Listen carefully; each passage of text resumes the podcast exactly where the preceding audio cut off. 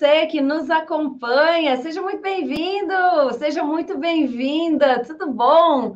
Bora que é hora de acordar. Olha, a gente está aqui ao vivo no YouTube, também estamos no Twitch, também estamos no Twitter, também estamos no Instagram, no Facebook. Amanhã estaremos em formato de podcast no Spotify. Então, seja muito bem-vindo aí para aproveitar, para poder se conectar com a gente através das redes sociais. Isso aqui é um espaço de troca de seis mulheres, cada uma dentro do seu perfil, diferentes entre si e todas pensando realmente em como melhorar o mundo à nossa volta, em como melhorar e trazer novas ideias, diferentes ideias para dentro de um contexto aí do nosso mundo que a gente está vivendo hoje. Hoje o nosso bate-papo gira em torno de conservadorismo. Isso que tem dado tanto bafafá, né, ultimamente, né? Parece que virou a, até um palavrão, conservadorismo. E a gente quer falar um pouco sobre isso, né? Desmistificar um pouco esse conservadorismo e também é passar cada uma a sua ideia, a sua opinião. E será que a gente se vê como conservadora? Mas antes disso, bora passar um vídeo que demonstra muito bem aí o que é conservar, ser conservador. Bota o vídeo. Eu estava pensando, hoje estava no Mosteiro de São Bento, né, e olhei a camisa que eu havia vestido para ir à missa, e falei para minha mulher: Puxa, essa camisa eu comprei quando estava na TV Manchete, ou seja, essa camisa tem mais de 35 anos. Uau! Né? Esse relógio que eu estou usando, que foi meu pai que me deu, em ocasiões especiais eu uso, como eu ia me encontrar pela primeira vez com cerca de 200 mil seguidores, eu usei, estou usando, é um Eterna Matic, é, comemorativo ao centenário da Casa Maçom, tem 50 anos. Aí eu disse, puxa, será que isso é conservadorismo? Né? E é bem simbólico conservadorismo, mas está novo, usa-se, está bonito. Né? E meu avô era, era conservador e não uh, vivia pesquisando coisa nova. Tudo de novo que aparecia, né? ele, ele entrava no novo. Eu lembro que botou luz fluorescente uh, na nossa casa. Né?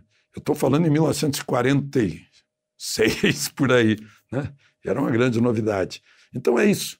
Né? Não é ficar preso ao passado, é ter os valores do passado, a beleza do passado, a funcionalidade das coisas do passado e sempre buscar novidade, criação, inovação, progresso. De Brasília, Alexandre Garcia. Maravilhoso, né?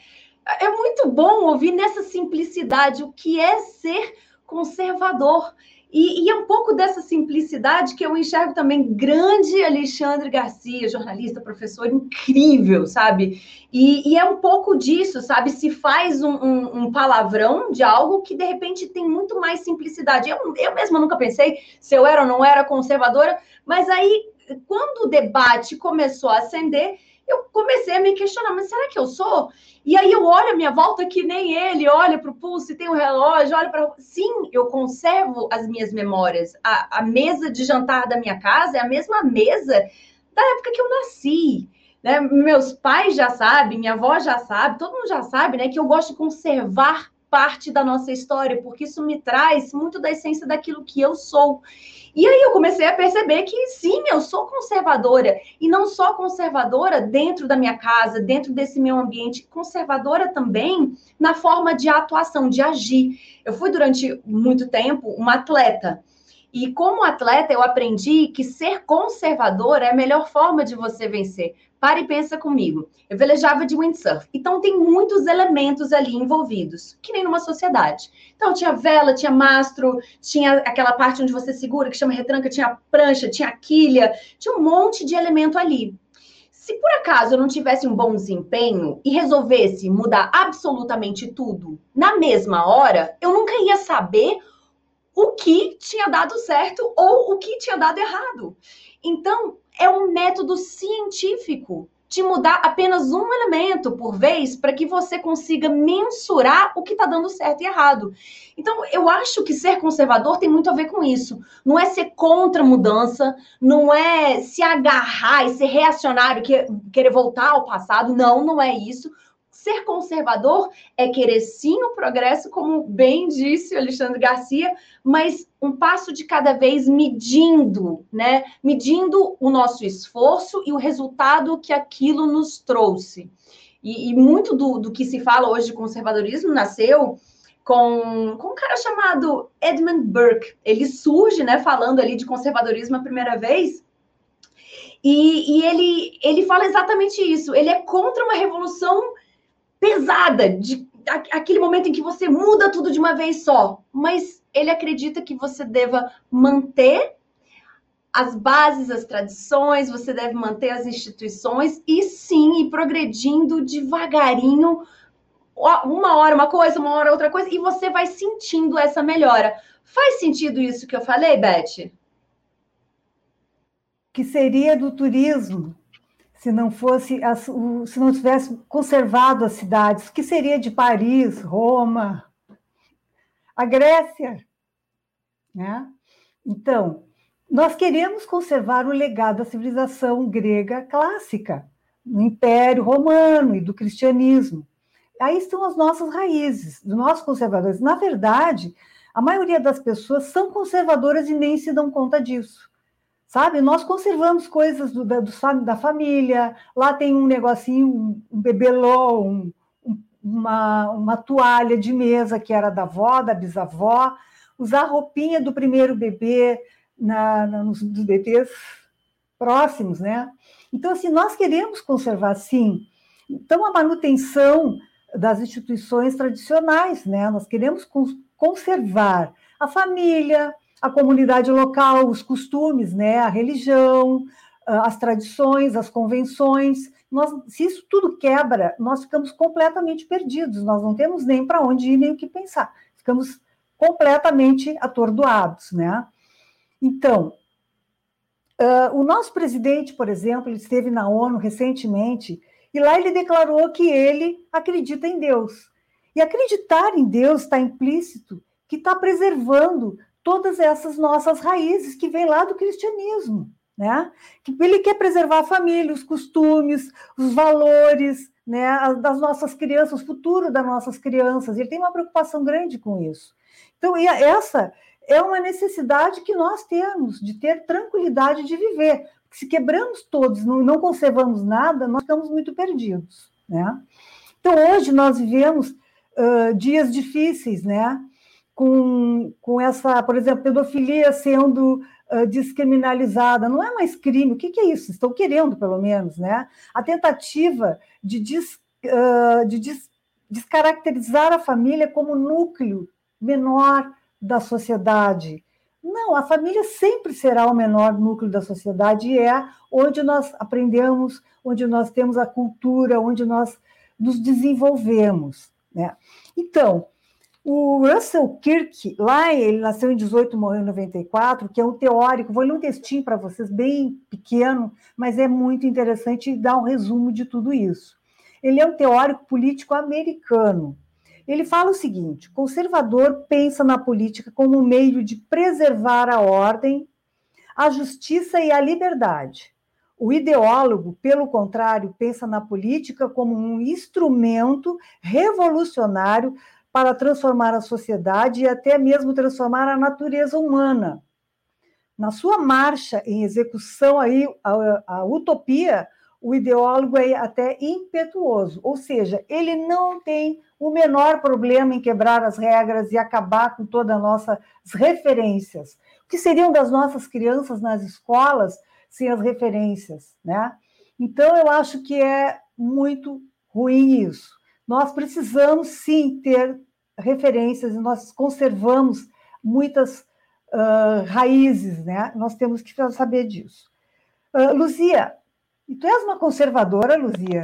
Olha, menina, você sabe que, Beth, meninas, todos, todas que estão vindo, eu me, me, peguei conservadora, acho que desde o dia que nasci, porque eu adoro o núcleo familiar, eu adoro essa coisa, sabe, de conservar as coisas que minha, minha, meus avós me disseram, meus tios, principalmente meus pais. Nossa, eu tenho, eu faço disso.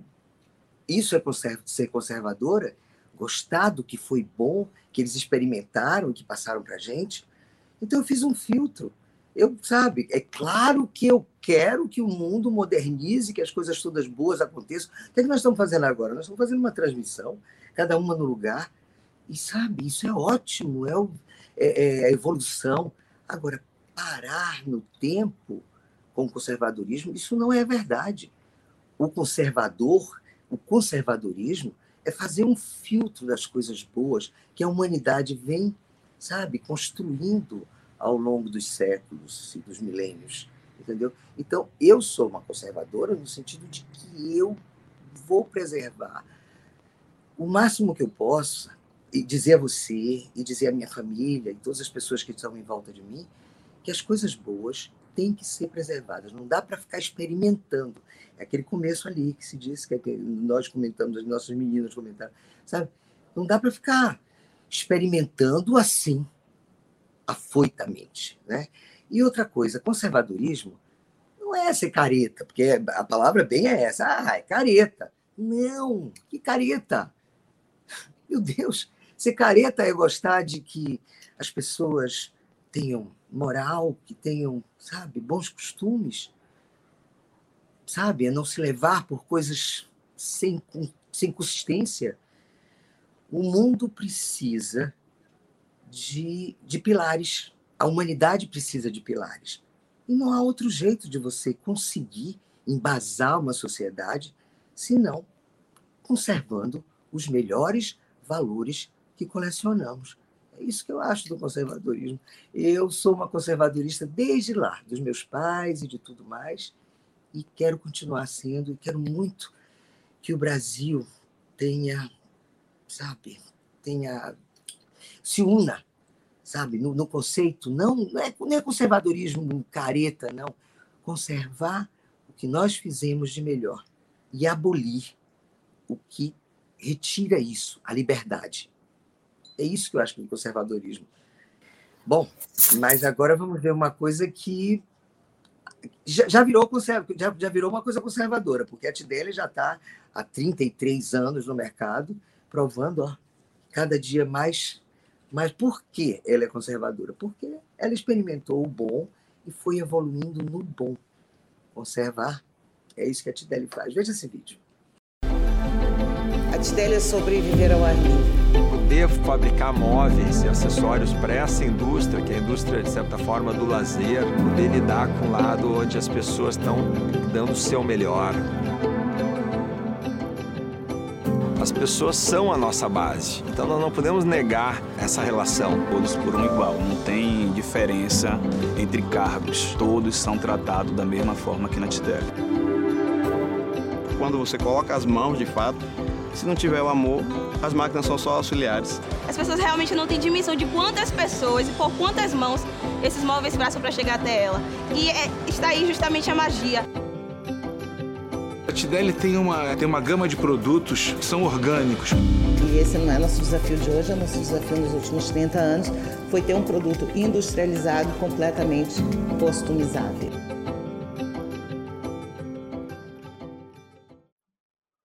Ah, coisa linda, Tideli. A gente é apaixonado, né? Olha aqui. E voltando aqui ao nosso tema de conservadorismo, né, gente? Já é, é desde o do Freud lá estudando antigamente sobre o mal-estar na civilização, o, é, o estudo do Eros e da civilização do Marcuse.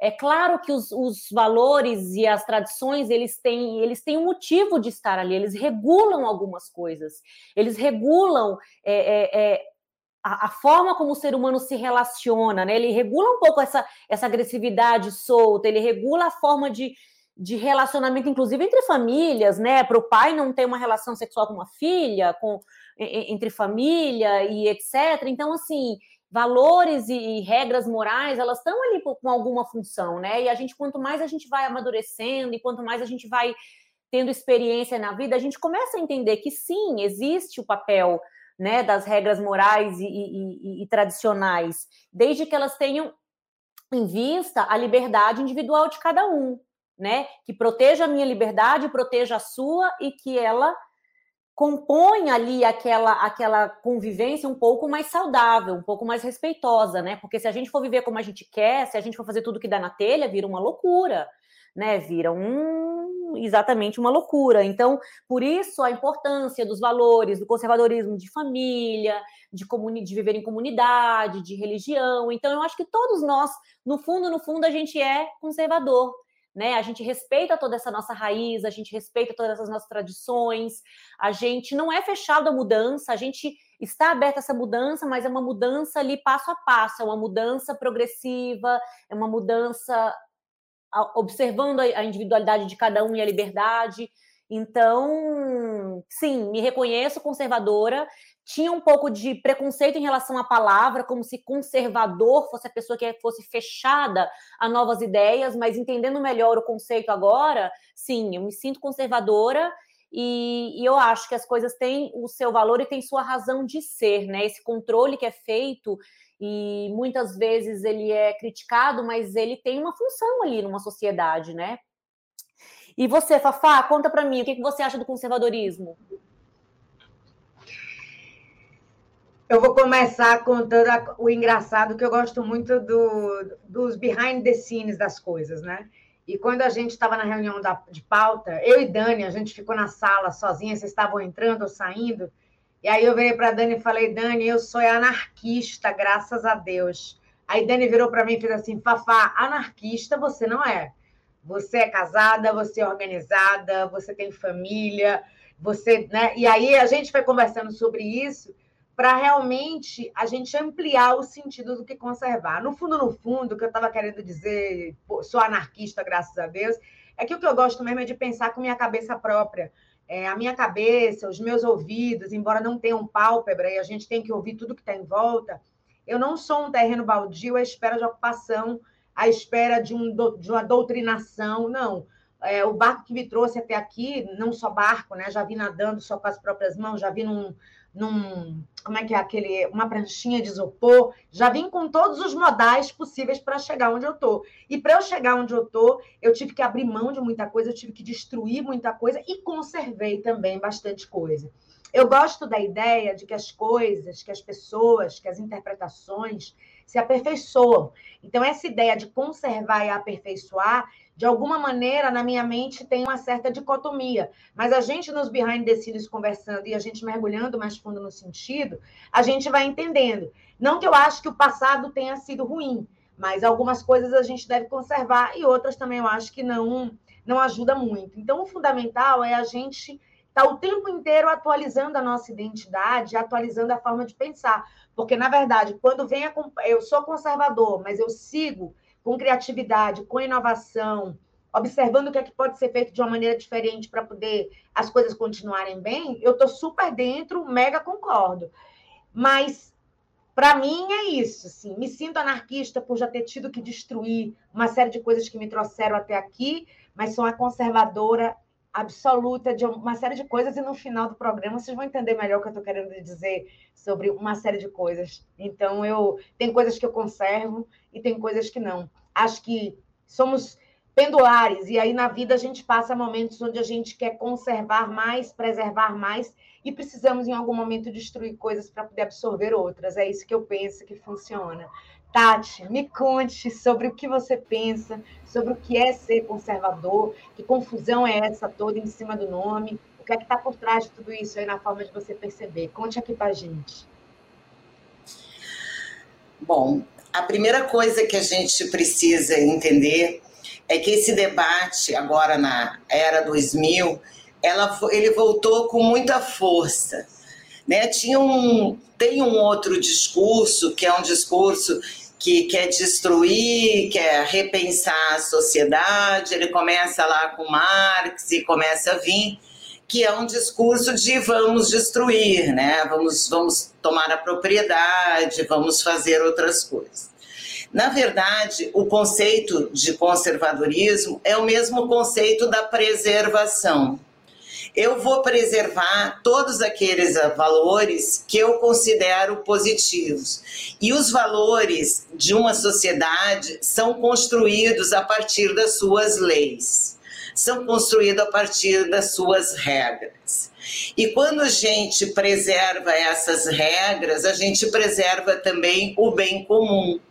do nosso país, da nossa família, da nossa empresa. Então, o que seria de uma empresa sem missão, valores e princípios?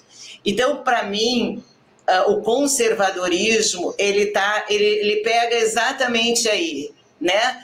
Qual é, qual é a missão da gente? Qual é a missão do, do, do Estado? Qual é a missão das empresas?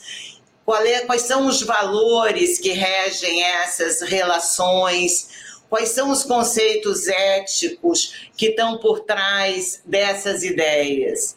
E o que a gente está percebendo nesse momento do planeta é que essa discussão dita conservadora de preservação desses valores da sociedade, da nossa sociedade aqui, no caso do Brasil, que é uma sociedade, como eu já falei, judaico-cristã, é, são os valores que nós gostamos de preservar, preservar.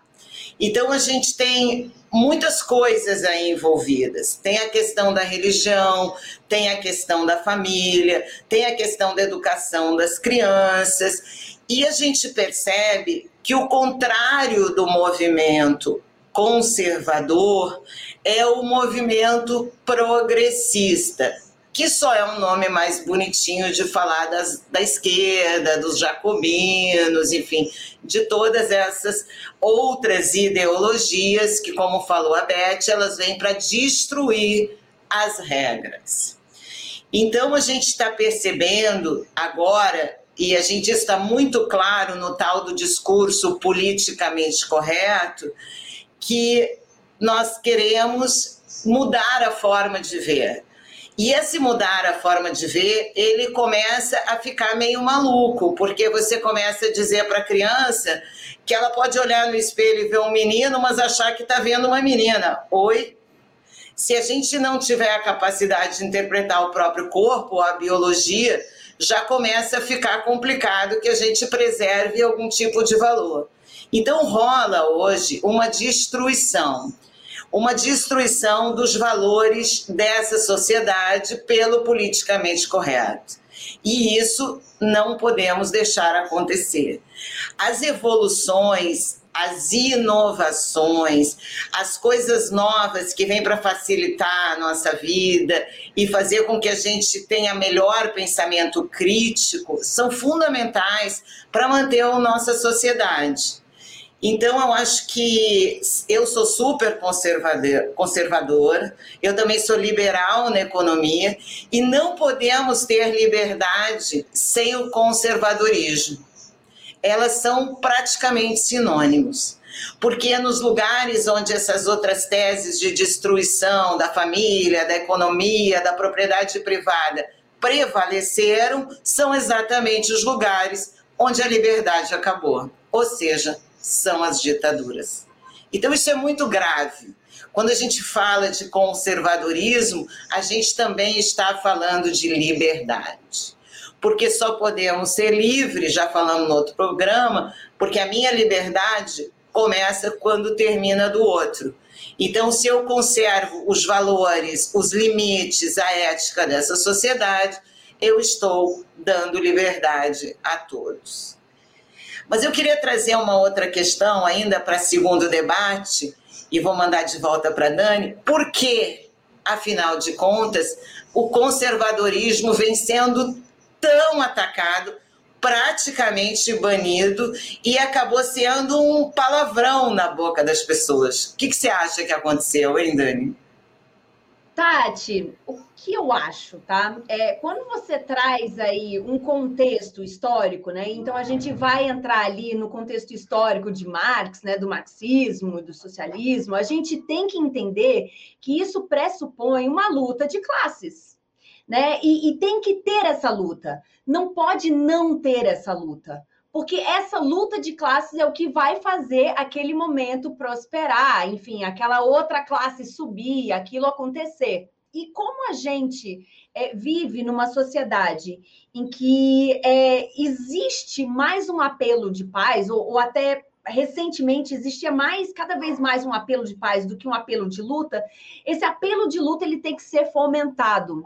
Mas como é que ele vai ser fomentado? Se todo mundo está unido? Bom, vamos trabalhar a minoria, né? Vamos trabalhar a minoria. Vamos jogar na conta de quem é conservador é que eles são contra as minorias, que, que são preconceituosos, homofóbicos. Vamos jogar na conta deles, né? Afinal de contas, eles não gostam de religião. Ué, Religião é um negócio super padronizado, tradicional. Vamos jogar na conta deles que dá, dá, tudo certo.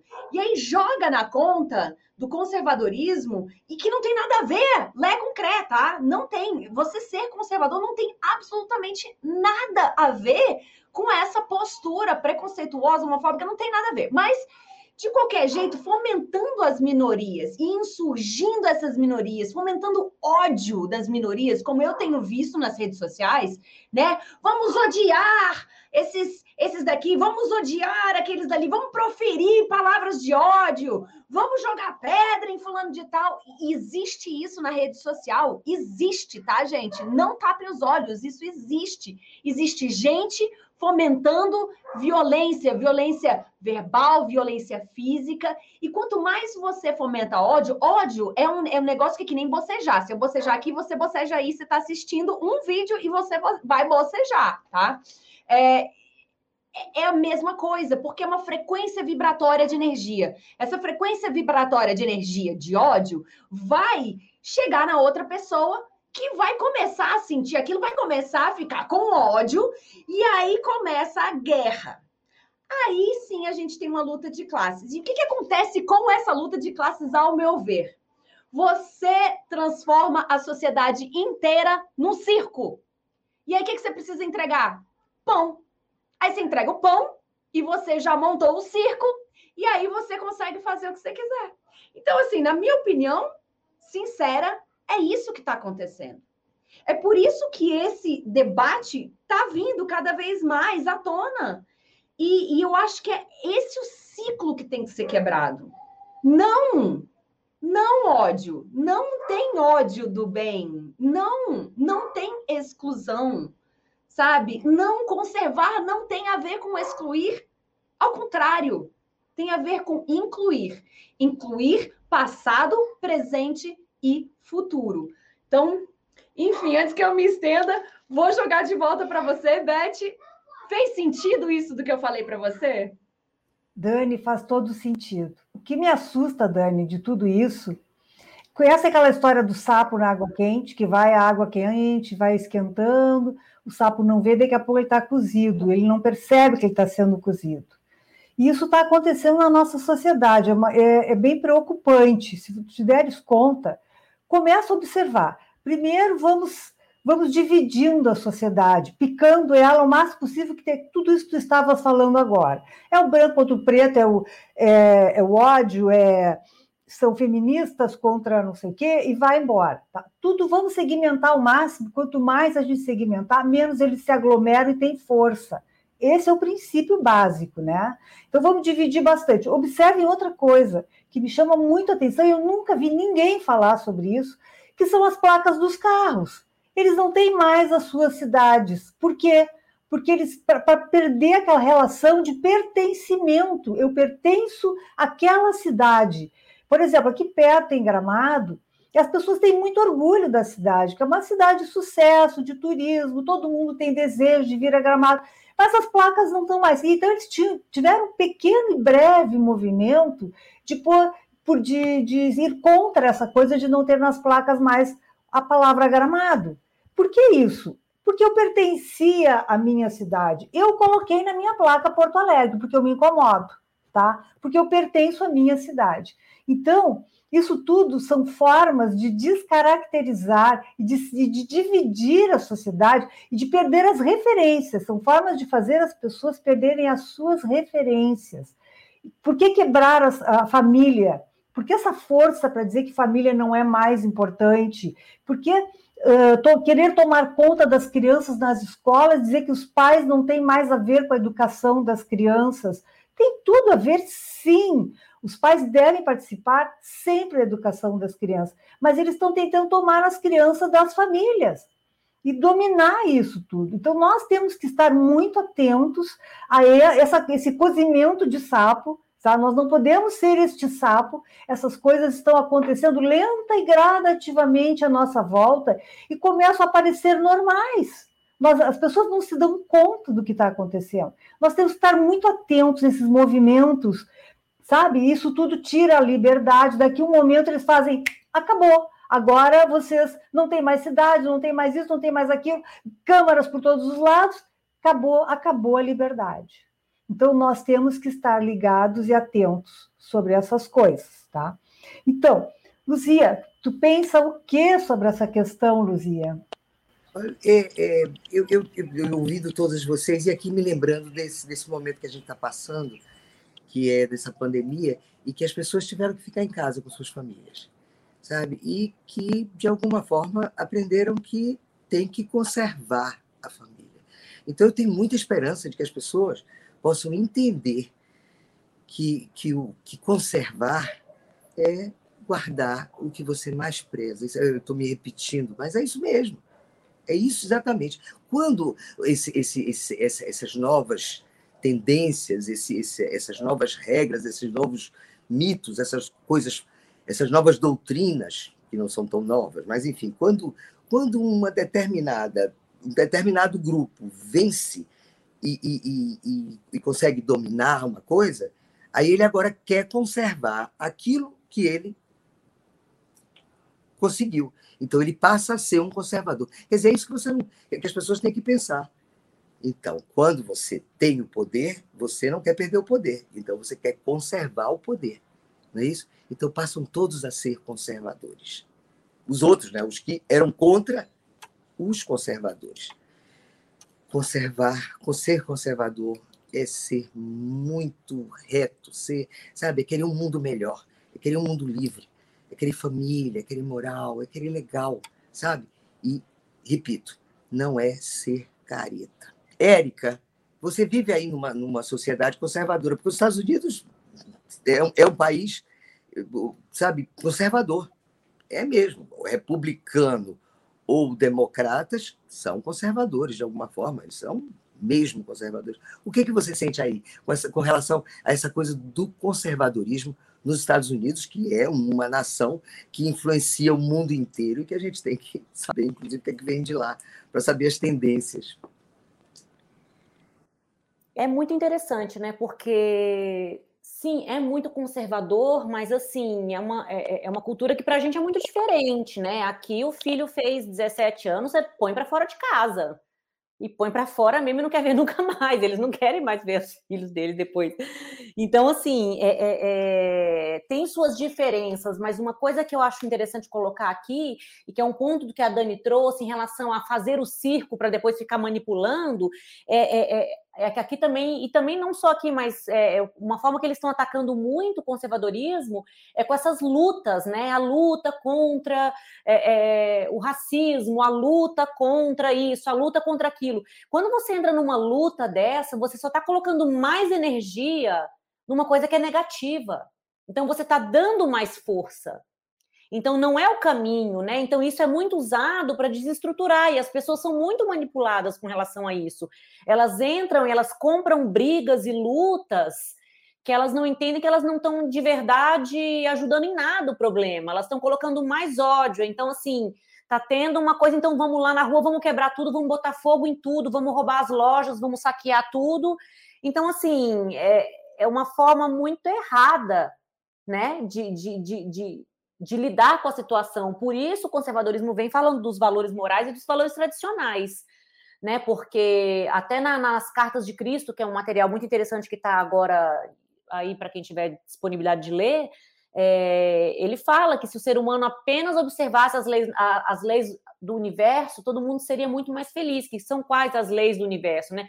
A lei da colaboração, né, que o, a gente tem um corpo ali com milhões de células, bilhões de células, colaborando uma com a outra. O fígado não está brigando com o dedão da mão, o olho não está brigando com o dedão do pé. Então, assim, nós vivemos, somos milhões de células colaborando. Isso é uma lei do universo de colaboração, de respeito, de, de, de de, de, respeito à individualidade do outro, de respeito até onde vai, até onde eu posso ir, até onde é o papel do outro. Então, essas regras, esses valores, eles têm a função deles, né? Organizam a sociedade de certa forma, têm sua importância, e inclusive a, a, a, eles garantem essa liberdade individual que a gente tem, né? Quando a gente vai para um outro lado, é como a Tati falou, a gente vai para uma ditadura, a gente perde completamente a nossa liberdade e a coisa fica um pouco esquisita. Então, assim, a gente tem que ficar, sim, muito atento à manipulação, ao cozimento do sapo que a Beth falou, porque é, a gente está num jogo muito sério, muito profundo e muito de uma transição planetária muito muito drástica que está acontecendo agora. E a forma de manipulação ela está cada vez mais sutil. Então, às vezes, a gente está achando que a gente está lutando contra uma causa, e é verdade, a gente está colocando mais energia numa, numa, num discurso de ódio, num discurso de separação, e não de união, né? de exclusão e não de inclusão. Então, é aí que a gente tem que estar tá muito atento para ver, uh, alinhar os nossos valores a tudo que está acontecendo e para saber também avaliar, avaliar onde a gente está colocando a nossa energia. Né? Não é qualquer discurso de, de proteção a isso ou aquilo que a gente tem que estar tá ali, entendeu? Uh, os discursos de ódio e de separação, eles têm que ser observados para que você consiga é, avaliar onde você vai colocar a sua energia e onde você vai colocar a sua, o seu foco, né? Tati, o que, que você acha disso? Perfeito, né? Vou dar um exemplo de como querem destruir a, a nossa sociedade. Agora tem um, uma conversa sobre linguagem neutra. Nosso português já é bem difícil, imagina com linguagem neutra. O que, que é isso? O que está por trás de uma discussão dessa? É a inclusão? Lógico que não o que está por trás disso é a destruição da nossa linguagem. E a gente que mora aqui uh, num estado mais uh, progressista, para dizer o mínimo da Bahia nesse momento, a gente vê outdoor com palavras que não existem. Esses dias eu vi um que dizia assim: vai moscar ou vai vacinar. O que é moscar? Alguém podia me dizer? Então, quando vem uh, uma autoridade e cria uma linguagem que não existe, ela está destruindo, de uma certa forma, a linguagem que existe. E aí, quando os professores insistem em ensinar ou se comunicar com os nossos filhos nessa linguagem, a gente fica brabo, a gente não quer porque a gente quer que seja preservado, no mínimo, a língua. Então, ah, quando a gente fala em conservadorismo, a gente está falando de, desse tipo de valor. E a sociedade começa a querer destruir esse valor. Então, a gente vê, por exemplo, uma bandidolatria. Ah, bandido não é assim tão ruim. Oi? Então, assim, como vamos lidar com essa destruição dos nossos valores. E eu acho que é disso que se trata esse movimento conservador. A gente sapo lá na panela começou a esquentar e o povo começou a chiar.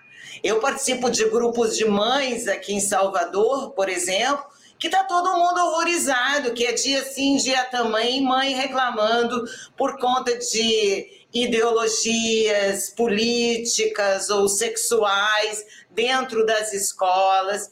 Eu não quero que meu filho de 5, 6, 7, 8 anos esteja, esteja exposto a esse tipo de linguagem. E quando eu começo a expor a criança a coisas que ela só tem capacidade de absorver e entender quando ela tem uma certa maturidade, de certa forma eu estou manipulando essa criança. E aí a gente que é mãe vai chiar. E é isso que, eu, que a gente está vendo acontecer nesse momento em quase toda a sociedade brasileira, seja por causa da educação ou da ideologia de gênero ou da sexualização das crianças, seja por qualquer motivo, isso não está batendo bem com a gente. Então, o que eu queria dizer aí, e nós já estamos perto do encerramento, que quem vai fazer é a Fafá, eu queria dizer para vocês, prestem muita atenção, porque isso que dizem que é conservadorismo, que é radicalismo, que na verdade não é nada disso. É só a gente querer manter e evoluir a sociedade à medida que ela tem que evoluir, à medida que ela tem que crescer, à medida que ela tem que fazer. E cuidado, mais cuidado ainda com os discursos de inclusão, porque normalmente eles são falsos. Para incluir meia dúzia, eu excluo todos. E aí eu vou voltar a uma coisa que eu já disse, andam se referindo aí a leite humano ao invés de leite materno, andam se referindo a mulheres como pessoas com vagina e andam brigando com o professor de biologia que diz que o homem não menstrua.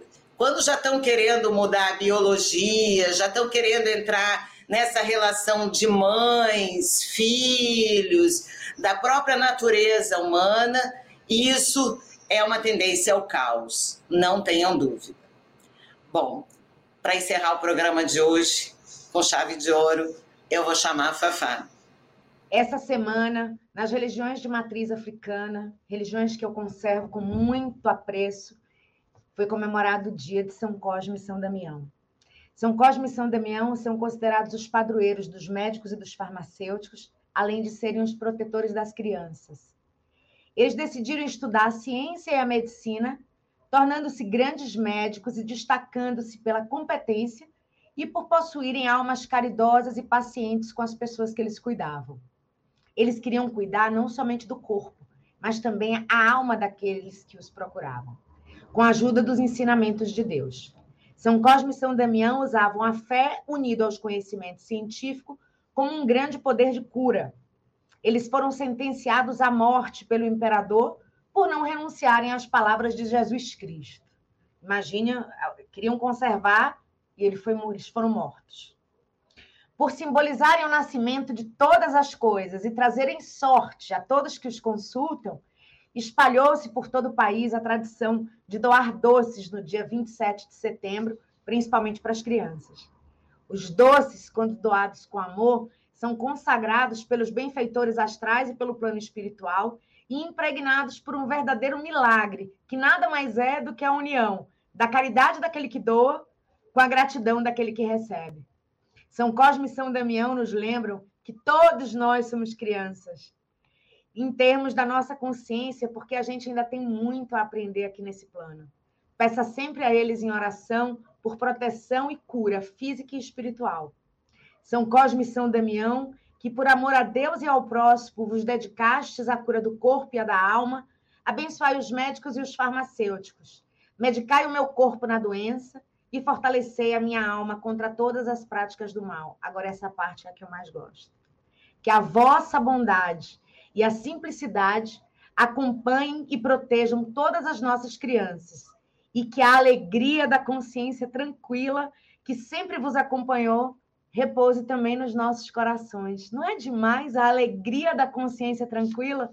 Não sei como é que a gente pode terminar melhor do que desejar a paz da consciência, a alegria da consciência tranquila. Salve São Cosme e São Damião. Amém. Fafá, muito Amém, obrigada. E é isso. Conservar aquilo que nos faz bem e que nos traz bondade, gentileza. É disso que a gente está falando. É exatamente isso. Se você entendeu, se você gostou, entra aí nas nossas redes sociais, divida aí também a sua opinião, traga novos assuntos. A gente te espera semana que vem para mais um programa. Um grande beijo a todos que nos escutam e um grande beijo, meninas. Até semana que vem.